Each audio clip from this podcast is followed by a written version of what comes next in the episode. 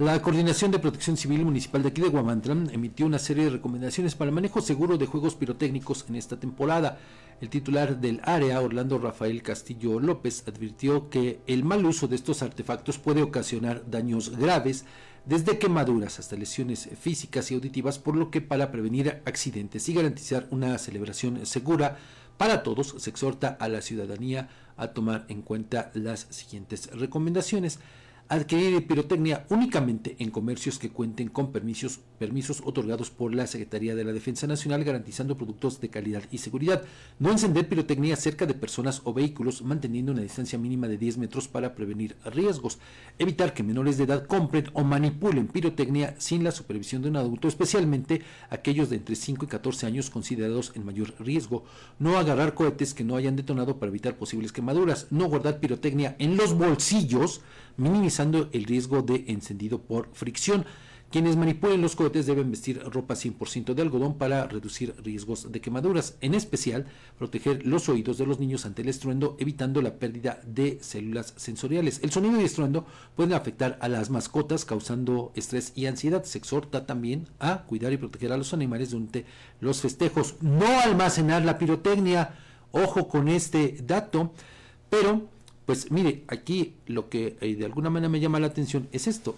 Bueno, es pertinente la recomendación de, en todo caso, adquirir productos que cuenten con permisos otorgados por la Secretaría de la Defensa Nacional. Pero aquí la gran duda que yo tengo, Edgar, es si efectivamente donde se expenden estos productos, pues eh, tienen a la vista los permisos de la Secretaría de la Defensa Nacional. O en todo caso, que nos digan cuáles son los establecimientos que cuentan. Bueno, pero eso tendría que ser a partir de un padrón. Claro. ¿No? Que nos dijeran, ¿sabes qué?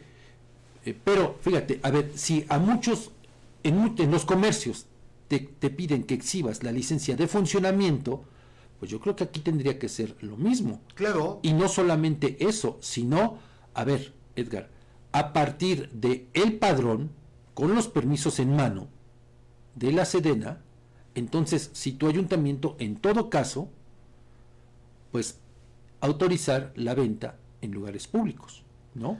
Pero también en, eh, no no eh, a diestra y siniestra. no, no, no, es que a eso voy, para tener el control, pero por eso me llama la atención esto, porque, a ver, ¿en cuántas tienditas? Encontramos venta de pirotecnia. Todo es clandestino, Fabián. Por eso lo hacen de manera clandestina, sin tomar en consideración esta recomendación de que no se almacene la pirotecnia. Una, dos, es común escuchar cómo en estas fiestas, en todas partes, hay quema de pirotecnia.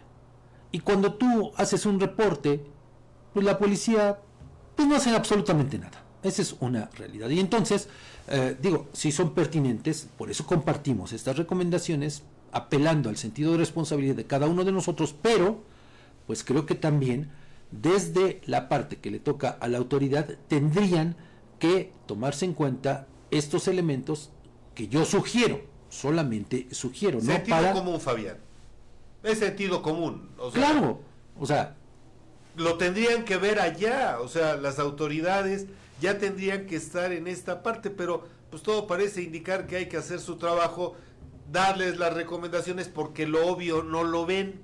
Por eso yo te digo, a ver, si hacemos un recorrido, tan solo aquí, en, bueno, ahorita en, estos días de vendimia, podremos encontrar cualquier cantidad de puestos, ¿no? Donde puedan vender pirotecnia, así sean de brujitas o de los cuentos como les conocemos, ¿no? Sí. Pero, a ver, yo preguntaría, Edgar, si nosotros hacemos ese ejercicio de cuestionar a los dueños de si tienen el permiso de la Sedena, nos van a mandar a volar. Ah, por supuesto. Te lo aseguro. Sí. ¿No? Incluso generando hasta otro tipo de situaciones. Cierto. Eso lo puedo dar casi casi por seguro, porque no tienen los permisos. O sea, eso es una realidad. Por eso se me hace esto, sí como que algo utópico, el que tú llegues a un comercio y digas, ah, bueno, sí te compro, pero muéstrame tu permiso de la Sedena.